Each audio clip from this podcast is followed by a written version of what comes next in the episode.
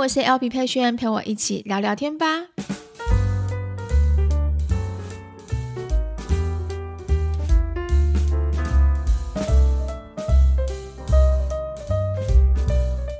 Hello，大家欢迎回到今天的 Podcast。今天是我们三月二十四号星期五的时间。好，今天早上起床的时候有没有觉得特别的累？我觉得好累哦，因为这礼拜的工作真的超忙超多。然后我们最近又在做一个很特别的挑战，我跟三宝爸一起在做一个挑战，所以我就觉得天呐，每天好像时间都不够用。那这礼拜刚好又是那个连六，就是要补班补课嘛，所以明天还要继续上上班，所以今天就会完全没有放松的感觉，没有周末的感觉。好，没关系，辛苦是值得的，因为我们之后就要迎接五天的连假了。那我现在目前在做什么挑战呢？就是，嗯，我跟三宝爸有看了那个《原子习惯》的书，《原子习惯》这本书有点点理论派，就是它的理论很多很多很多很多很多，但你仔细看，你就会大概清楚知道他想要分享的是什么。他的分享的意思就是说，其实很多时候，一些你看眼前你看到的一些很多的成功的。人士，然后很多成功的案例，但其实他们在那之前都是有许多的小习惯去累积起来的。这些小习惯呢，看似好像很轻松，但如果你今天要持之以恒的话，就并不容易。所以持之以恒这件事情非常非常的难。那那时候我们就看了这个之后，我们就觉得说，诶，如果今天我们可以挑战哦，运动。就是持续的养成运动的习惯的话，不知道一个月、两个月，甚至半年后的我们会变怎样。然后最近三宝爸在做挑战，是他在挑战早上的时候，他早上五点半就会起来做便当，然后我也要五点半起来帮他拍摄，一分钟都不能偷懒，然后我就帮他拍摄、帮他剪辑这样子。那我们就在想，好，如果今天我们连续一个礼拜，连续一个月，那当然六日的时间没有上班就不会拍这个上班族便当系列。但他只要有上班的话，他就会去想菜色，他自己菜色自己想。然后呢，我会帮他拍，然后他会自己准备那些材料那些的东西，就是我完全是让他自己自己去扛错这这一集他想要分享的东西。那如果我们这样子分享了一个月，有三十支小短片，那对于我们的我们的这个影片散播出去给大家看的那种感觉影响力，好像就会慢慢的越来越多，越来越多。那我自己是在挑战省钱系列，就是之前大家都很喜欢我的省钱系列，那想说如果可以再多做一些省钱系列的话，因为省钱系列如果我要做成一集。一个礼拜就是七天省钱系列，放在 YouTube 上面，影片比较长，但是很容剪的会很累，就是剪辑的人真的超级超级累的。但小短片的话就会比较省下很多时间，所以我才想说用小短片的方式，然后跟大家分享。好，大家就看我们两个可以撑多久，可以撑多久这些系列，然后我们想试试看原子习惯这件事情，我们这样持续做下去，可能。两个月、三个月、四个月之后的我们会变得怎么样？我自己还蛮期待的，所以我想看看这样的影响力会如何。好，那我这最近的在忙，就是在忙这些事情，那很多时间都被切得很琐碎，很琐碎。我之后会跟大家分享，就是关于我的时间的安排。我有主业、副业，再加上我的。嗯，现在要剪辑什么小短片，什么什么东西的。我有这么多时间，还要照顾小孩子，我二十四小时到底怎么安排的？这个我之后再分享给大家。那这一集的话呢，我们继上一次的分享的教养这件事情，然后我们有跟大家分享，就是关于有约定好说要分享关于性教育这件事情。那我先回复一下上一次大家的留言。你们知道可以留言吧？就是在 Apple Podcast 下面可以留言，或是你们点点进去那个链接里面，其实都是可以留言的。那只是说它不像 YouTube 跟粉那个 Facebook 一样，可以我可以在下面马上回复这样。好，那我先呃念一下这几几封留言之后，我们再开始今天的分享。呃，第一则就是一个匿名的听众写的。他说：“听完这一集之后，只有满满的感动。身为老师的我，对于升上一年级的孩子跟不上这件事情非常的焦虑。希望班上的孩子都能在期望之中，毕竟家长的期望值也很大。回去调整，对家长需要回去调整一下对孩子的心情还有心态。他不是有问题，只是需要多练习。但陪伴真的很重要。谢谢你有有你这么理性的家长。”爱心，好，谢谢你。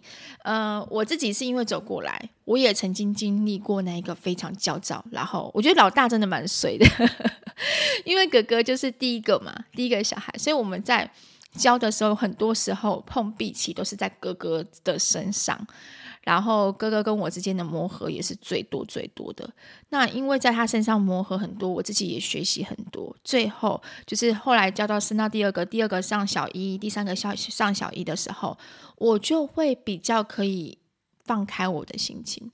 所以我能够理解很多家长一开始一年级的他们，然后面对自己的孩子新生报道的时候的那个过程，然后还有那个要进入学习。体制内的学习的教育的时候的那个过程的一些压力在，所以其实老师有压力，学生有压，学生有压力，然后家长有压力，大家记得就是互相体谅一下。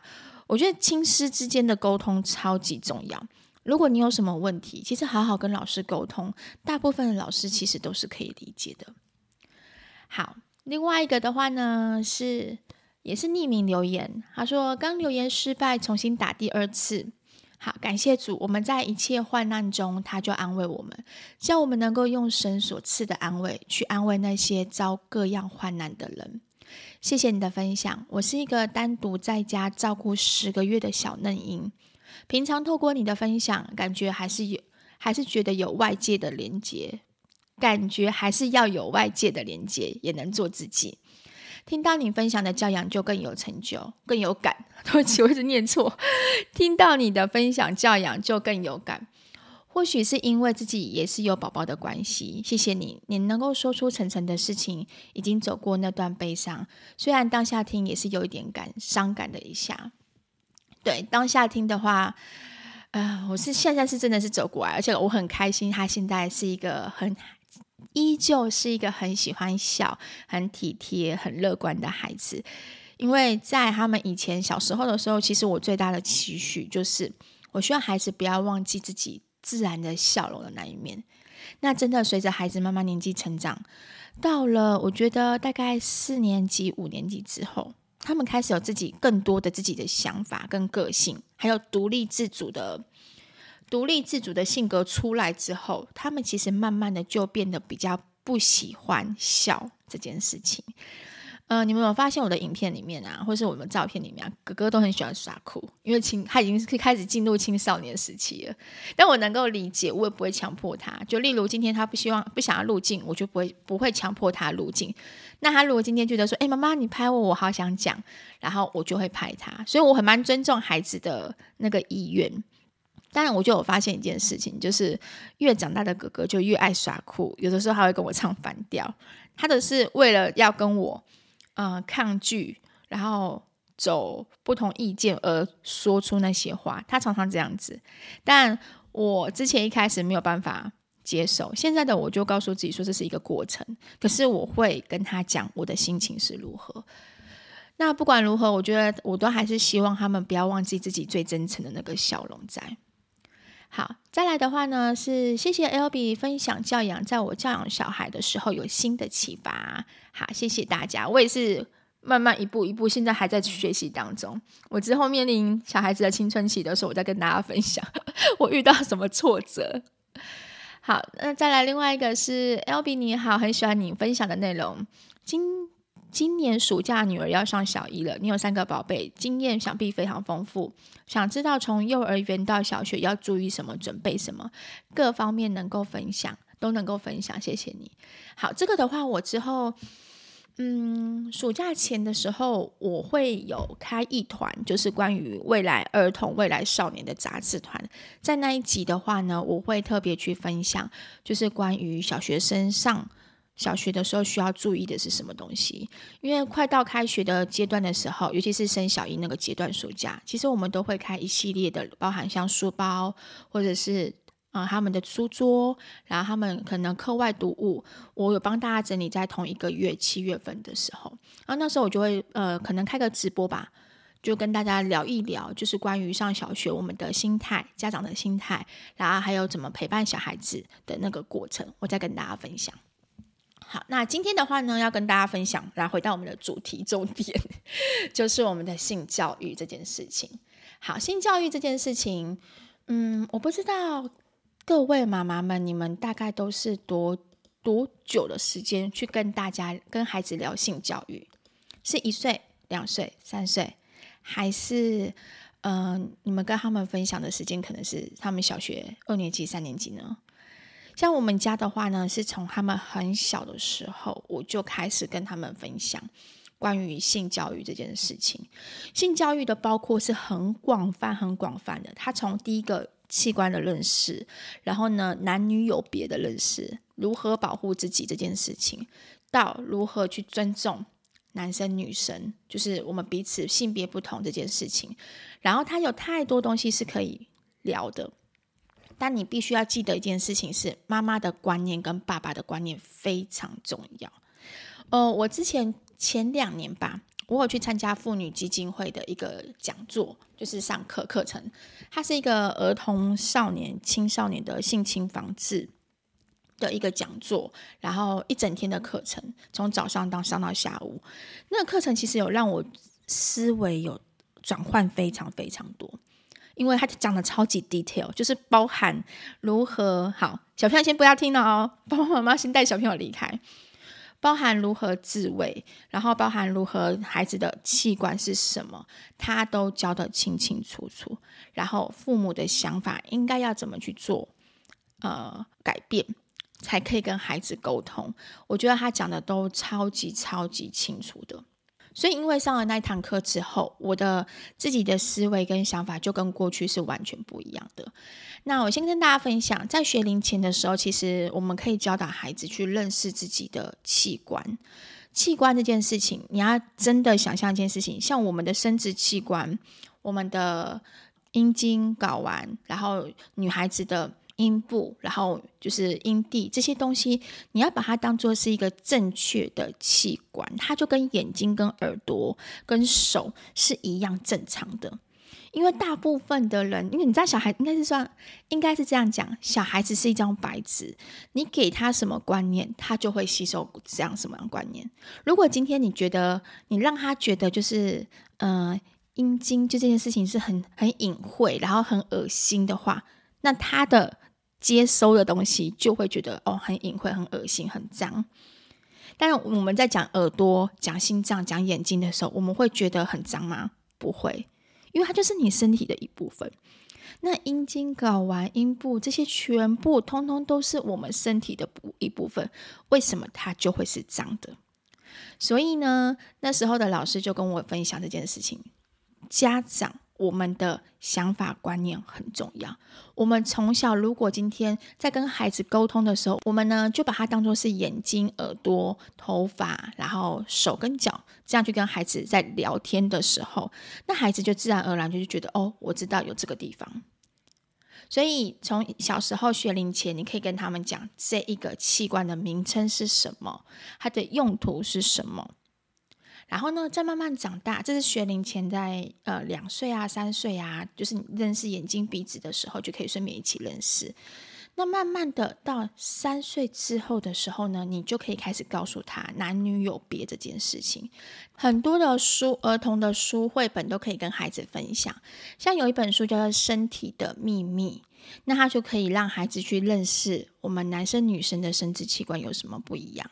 另外一个叫做跟着小刘医师来玩性教育翻翻书，这个翻翻书非常非常的 detail，就是他连孩子怎么制造出来的，他都把它画出来，还是一个厚纸板的书。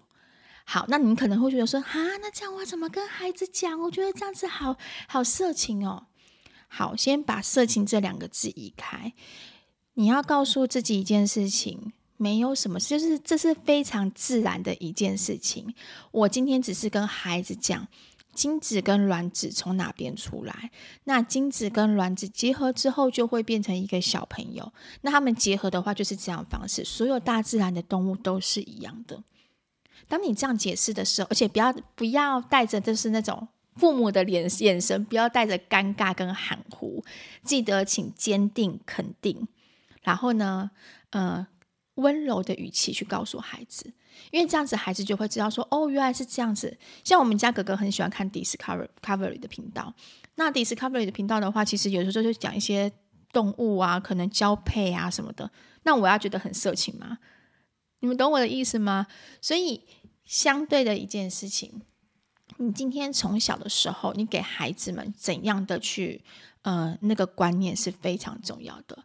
好，再来的话，还有一本书也不错，叫《男生女生不一样》。这本书也不错，你们都可以上博客来去看一下。还有，我我买蛮多的，什么？还有一本什么性教育？小鸡鸡在哪里？对，这也是蛮多，蛮蛮蛮不错的。总之，我性教育的书是买一系列，然后我每次在跟孩子们分享的时候，我就会让他们知道说，哦，原来。性器官是这样子，那他们也会知道哦，原来女生的性器官是在这边。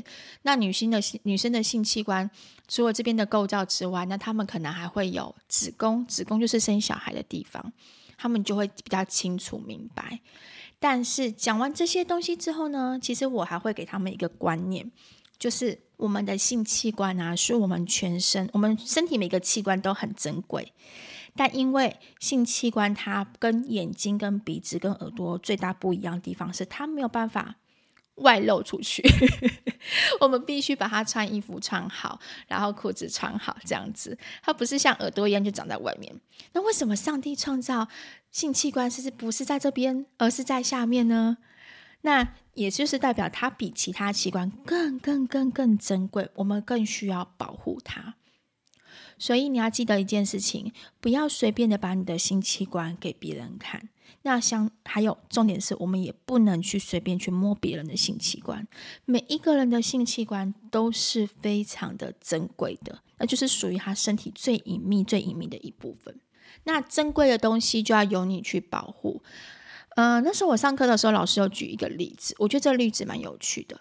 嗯、他是说，意思是说，通常啊，很多过去上一代的父母在教小孩子的时候，可能小孩子就像，呃、应该是可能三四岁、四五岁的时候，他们会有个性性的启蒙期，他们会对自己的性器官会好奇，就摸一摸，觉得诶，他怎么怎么。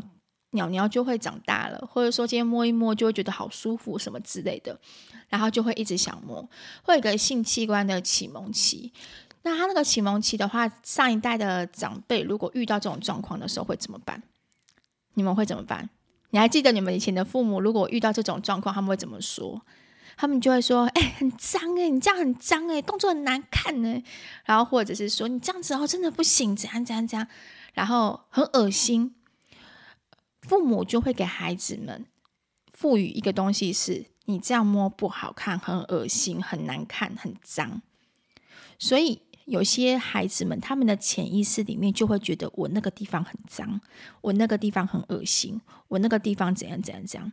那像之后，他可能就会培养出他对于他这一个器官，第一个不敢开口。如果有什么问题，他不敢，就是例如可能。痒啊，不舒服，他不敢开口跟你讲。再来第二个是，当他遇到了什么问题的时候，他也不知道该怎么办，甚至因为他觉得这个地方是脏的。如果我跟妈妈讲的话，那爸爸妈妈可能就会觉得，呃，我很恶心。你们懂我那个意思吗？孩子在遇到任何困难的时候，他们反而不敢跟我们去沟通。那我们要怎么去跟孩子沟通关于他性器官的启蒙期这个动作？我们可以先问他说：“诶，你这样子，为什么你会想想要这个动作？是很舒服吗？还是怎么样？” 像珍珍以前也曾经有这样动作过，他就觉得说，还他会觉得很有安全感，他就说很舒服啊，然后很开玩笑的，他就就是用那种很可爱、很同意的说：“妈妈，我问娘娘长大了耶。”然后我就会跟他说：“对，他会长大，然后你摸他的时候可能舒服，所以他就开心长大。但是妈妈要跟你说，你这个动作是非常私密的动作。”然后呢，嗯、要记得做这个动作是不能在任何的外面的地方去做，因为这样被别人看到的时候，你的就感觉是你的私密的东西被别人看到。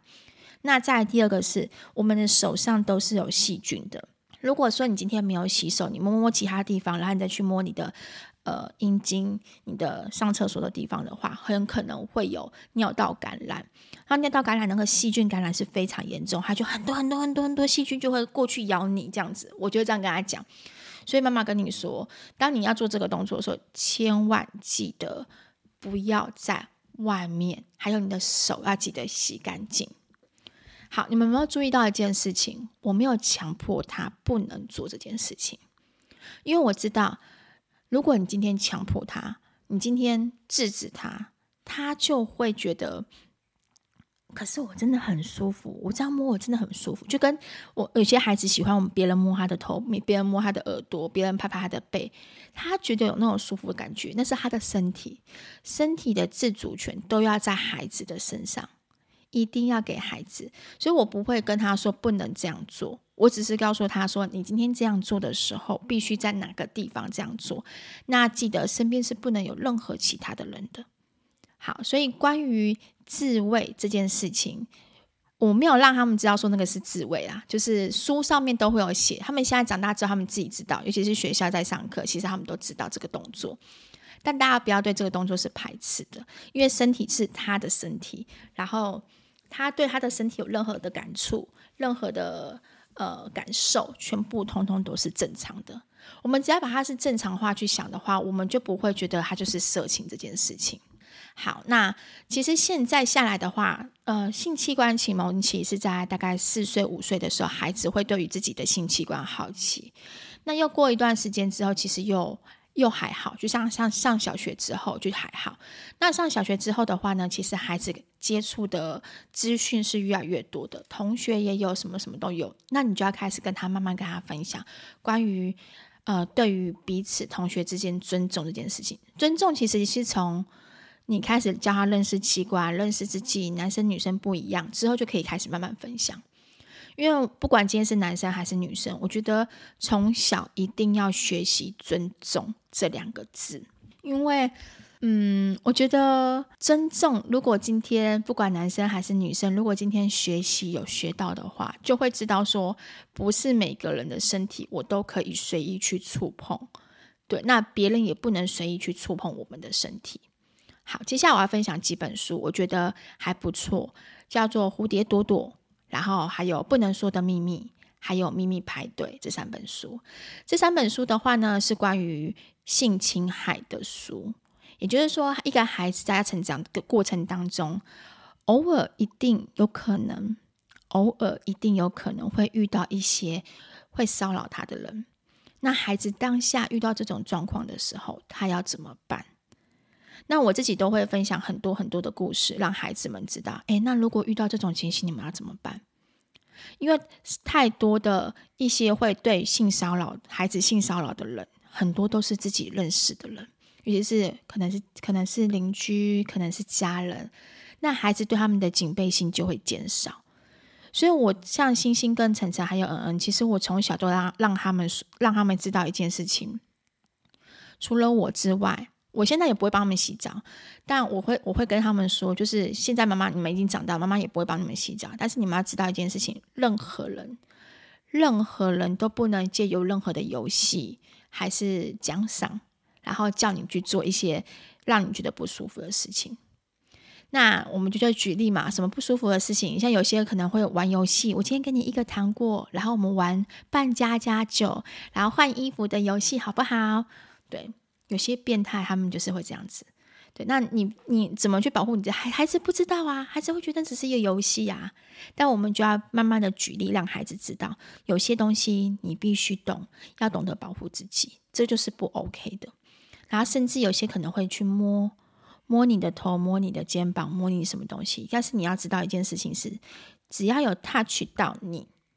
让你觉得不舒服，让你觉得很恶心的感觉的时候，尤其是你的生殖器官。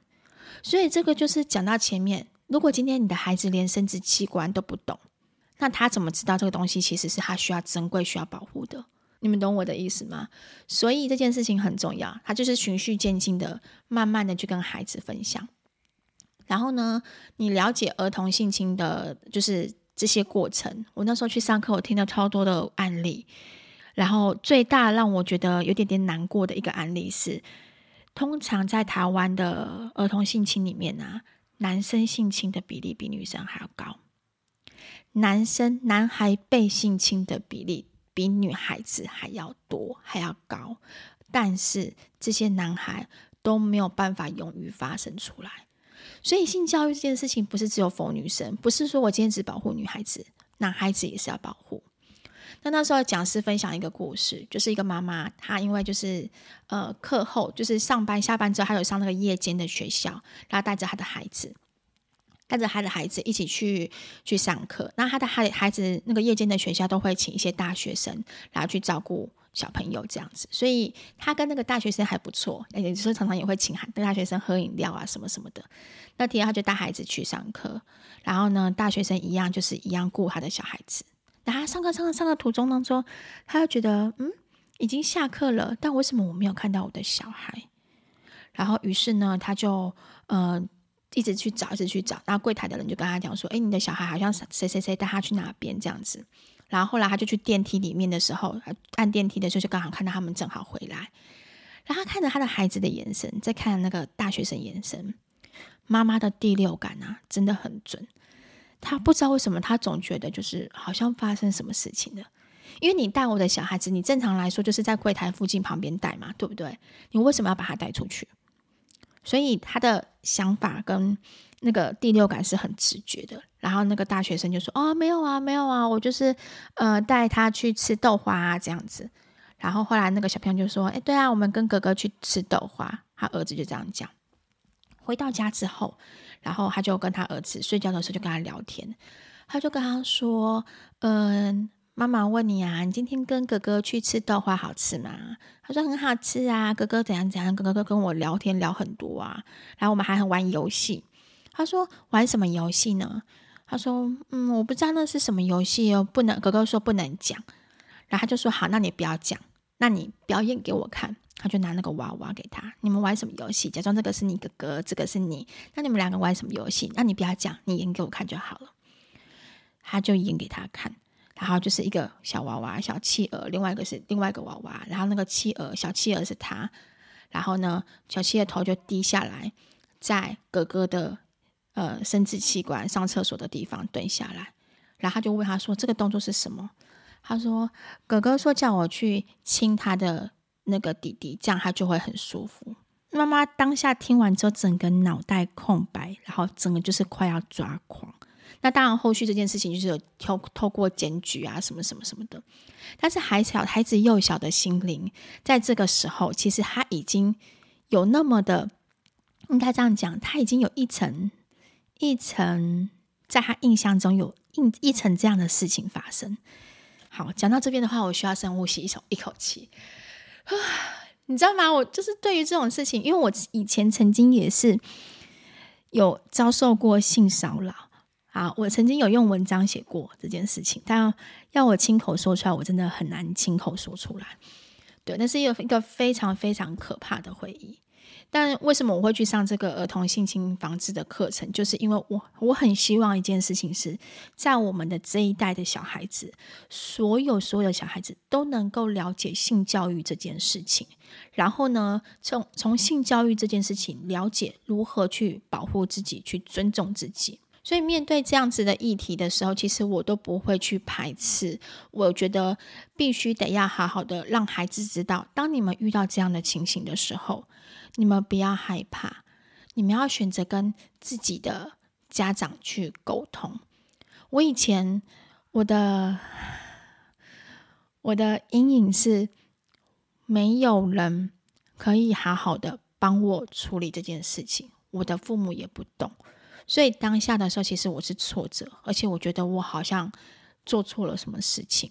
然后，呃，挥之不去的是，挥之不去的是，从过去到现在的我，到现在上厕所，我依旧都会盯着那个门锁，看那个门锁没有锁紧。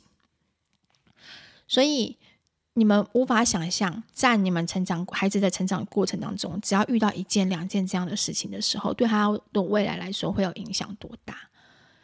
对，所以我觉得，嗯、这些东西我们一定一定不要觉得，他就跟你平常教他生活独立，教他怎么去照顾自己一样重要。性教育的课程，我现在目前是不了解学校的教的是 detail 的部分到哪边，但在我们家的书柜里面，这些书都是我随便可以让孩子。翻开来自己看，他们都可以问我。在我们家，这些这些东西是没有任何，嗯，就是说妈妈不告诉你，等你长大就知道。我不会讲这种话，我会很清楚的让他知道，呃，性教育就是里面的这些一关一关一关的事情，例如性呃性器官啊什么啊，然后怎么去生出小孩子这些东西，我都会跟他说。好，那最后的话，我们要聊色情这件事情。色情的话呢，其实色情跟性教育这两个，我觉得是必须中间有一个界限点的。性教育就是我们必须让孩子知道基本的观念，然后如何保护自己，如何保护自己的身身体，然后再来就是色情。色情的话，我觉得是比较否 A 片，好否一些网络上面一些资讯。假设说今天你是家里有孩子的人，我先问问你们。性教育这件事情，你要选择由你教导孩子正确的观念，还是你要让你的孩子从 A 片里面学习？我不瞒大家说，我们以前过去的那个时代，性教育教的真的非常的少，大家都是从哪边学的？正常都是都都是从 A 片里面学的，对吧？就是 A 片里面会有什么动作啊，会有怎样怎样怎样，但是 A 片里面很多很多东西都是假的，就是它不是真的，它是假的，它是营造出来那个氛围，就包含里面的 AV 女优，你说她真的舒服吗？其实她并不一定真的舒服，她就是必须要要演出来。因为他，你看他一整天拍那么多，怎么可能舒服？对不对？他就必须要演出来。那男优也是一样，他就必须要演出那个情境，演出那个那个感觉。对。那如果今天我们不是的性教育，不是是从那边学的，我们是从 A 片里面学的。那未来孩子在长大的时候，他面对他的另外一半，面对他的女朋友的时候，或者是面对他的男朋友的时候，他会不会觉得我一定要从就是像 A 片里面这样的情形？你们懂我的意思吗？所以我那时候上课的时候，老师举一个非常我觉得非常有趣的例子。他说：“呃，就是那个大学男生，男学生，那个男学生的话呢，就是去去上课，然后交了一个女朋友，然后他们就约定好要彼此在生日的那一天，把彼此的第一次给对方。”好像在那之前的话，那个男生研究了超级超级多的 A 片，他就对呀、啊，第一个步骤要这样子，第二个步骤要这样子，然后怎样怎样怎样，他就他就告诉自己啊，应该要这样子。然后呢，生日那天他们就是很浪漫的计划，早上第一次去吃早餐，然后男生就送了第一份礼物。然后呢，后来呢，中午的时候又一起去逛街，什么时候男生又送了第二份礼物？哇，女生超级开心的，她觉得有被捧在手心上面疼的感觉。好，到第三天的时候，然后不是第三天，到第到晚上的时候，他们就是一起吃了晚餐，然后呢，就去一起去了第两个人生平第一次去了 hotel，然后呢，就开始要把彼此第一次给对方这样子。然后呢，那个男生呢，就是准备一个礼物之后，他总共那整那一整天，我记得那个那个老师说，那个讲师说，他一整天他准备大概三到四个礼物给那个孩女孩子，那个女孩子都是非常非常开心的。然后他们就决定开始彼此都有默契了，就开始脱掉衣服，然后就开始要彼此给对方的第一次这样子。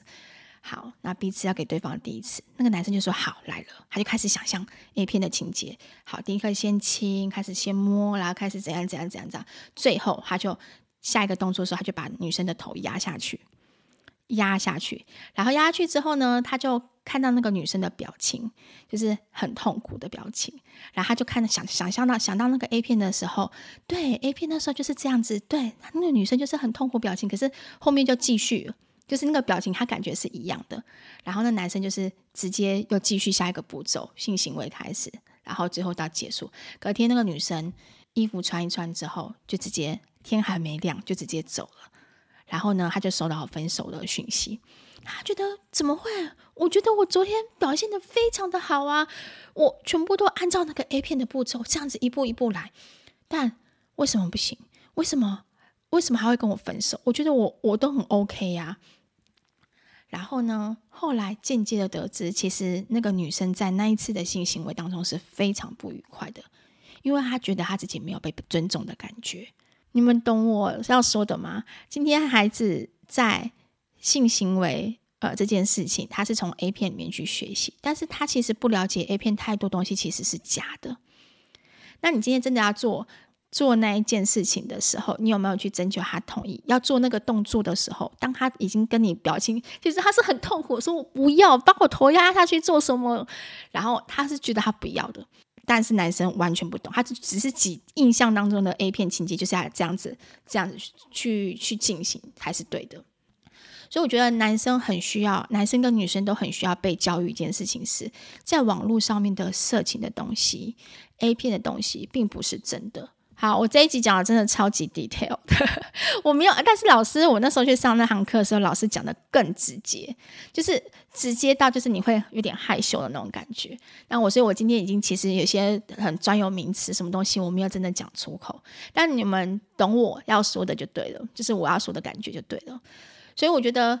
今天在教导我们的，不管家里是男生还是女生的时候，其实我们要让他知道一件一件事情是：当青春到青春期的时候，你 maybe 上网的时候，你可能会看到一些色情的东西。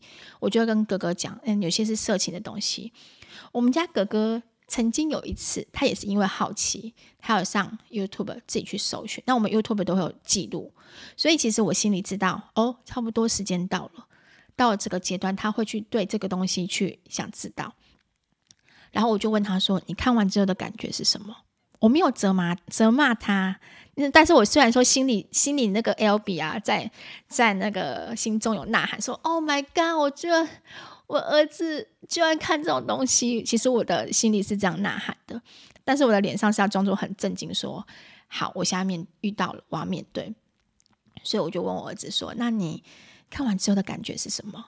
他就说：“很恶心，真的很恶心。”然后我就跟他讲说，我们是不是有看很多卡通，或者看到很多电影？其实很多时候这些东西都是为了要演给我们看。那你要知道一件事情，当你看这些东西的时候，他们并并不是真的。等到你之后长大的时候，遇到喜欢的女生的时候，真的不能用影片里面的这些东西去去对待你自己爱的人。这点是非常非常重要的。所以我，我是浅显的让他知道，因为他就是只有那么搜寻过那么一次。那还有一次是，呃，我跟小朋友在看大电视，我们家的电视，然后有用网络去做搜寻。那他电视的那个网络啊，也是搜，也是有连接到 Google，所以他我忘记我们是要搜寻看什么电影，对。然后他搜寻那个电影那个字之后，他跳出来有很多一些，就是那种大陆的。网站啊，什么什么的。但因为我一直很想找那个那个北极特快车那个电影给他们看，然后就一直按一直按，就看每个连接哪个可以按看这样子。然后就一点到一个连接的时候，它跳出来是完全关不掉，就是有点像中毒程式一样，一直跳出来那种色情的那种图片啊、裸照啊什么的，一直狂跳出来。然后我们三个小孩子当场，那时候他们还没有，哥哥还没有上五六年级，大概二三年级吧。然后妹妹也是一样，一年级啊，晨晨还是幼稚园，三个就在那边就傻在那边。妈妈，这个是什么？然后我就跟他，我就深呼吸跟他们说，嗯，这就是一个色情网站。我们现在目前电视中毒了，所以他就跳出这些东西来。然后晨晨就说，可是他为什么不穿衣服？我就说，因为他就是希望你们可以点进去看，但是你们只要点进去看的时候，我们电脑电视就会整个中毒。所以这个就是色情网站，他们会希望人家去点这样子，然后我就这样跟他们讲，但我还是会再次的跟他们强调，这些东西是假的。网络很多东西真真假假，我们要自己学会去做判断，这样子，然后就赶快 赶快疯狂的按下叉叉键，一直按叉叉键这样子。之后其实我就不太敢去。看的那种就是大陆版的一些影片啊，什么什么的，就是可以下载的那个电影啊、韩剧的影片的网站，我不看，不太敢看，因为太多会有那种讯息会让网络中毒，或电脑中毒。好，所以今天我觉得我用比较简单的方式，然后浅显的方式跟大家分享我怎么去教导孩子性教育这件事情。那当然，我觉得这过程当中是循序渐进，慢慢的让孩子知道，知道呃性教育这些东西的意义，然后性教育这些东西，你不要你不要关闭孩子的好奇心，孩子对于自己的身体，对于性教育，对于很多东西，他其实都会好奇。我觉得我我的我的。对他们的教育的方式是，我宁可让他们公开、清楚、明白，知道有这样的东西存在。你们有兴趣可以去翻翻书，我会慢慢的去帮他们增加，按照他们的年纪去增加不一样的书。像有六至十二岁的性教育，还有其他就是真的更更深的性教育的内容，我都会慢慢随着他们年纪让他们去看。因为他们当他们去看那些书的时候，他们从书里面正确的观念去告诉他们的时候，他们就会知道说，哦，原来。自慰是正常的。那原来，呃，我们必须要对男生女生互相尊重。那遇到真的性侵害的时候，我应该怎么去保护自己？重点是，以后如果遇到爱的另外一半的时候，我们如何用正确的方式来爱他们，而不是不尊重的方式爱他们。好，所以。呃，我希望能够给孩子的想法是这样子。那以后我们的下一代、下下一代，对于性教育这件事情，不会再是像我们这一代一样难以启齿、难以开口。好，所以听完这一集的话呢，希望我们大家的思维先换一下，要告诉自己，我们的身体是我们美丽的器官，胸部、我们的阴部、我们的啊。男生的阴茎、睾丸这些东西都是身体的一部分，不要觉得它是色情的，自然的说出口。我现在跟他们在讲的是讲，哎，你那个，我还是会讲弟弟啊，你弟弟洗干净，会讲弟弟比较可爱，弟弟洗干净就是啊，娘娘的地方洗干净什么的，对，但是我都让他们自己去清洗，自己去用。好，以上的话呢，就分享给大家，希望大家能够大概能够了解。那如果说，呃，想要了解。关于绘本的东西，我会把绘本的那些几岁到几岁有什么绘本可以推荐的话，我会写在呃我们的节目的简介栏里面，就是下面这一集的简介栏里面，你们可以去参考一下。好，那如果有任何问题的话呢，都可以留言跟我们说，跟我们讨论。好，那今天这一集就先到这边喽，我们下一集见。哎，等等等等等，记得帮我们订阅频道，按上 Podcast 的五颗星。如果有想要听到我们聊什么主题的话呢，都可以留言。好，那我们就下一集见喽，拜拜。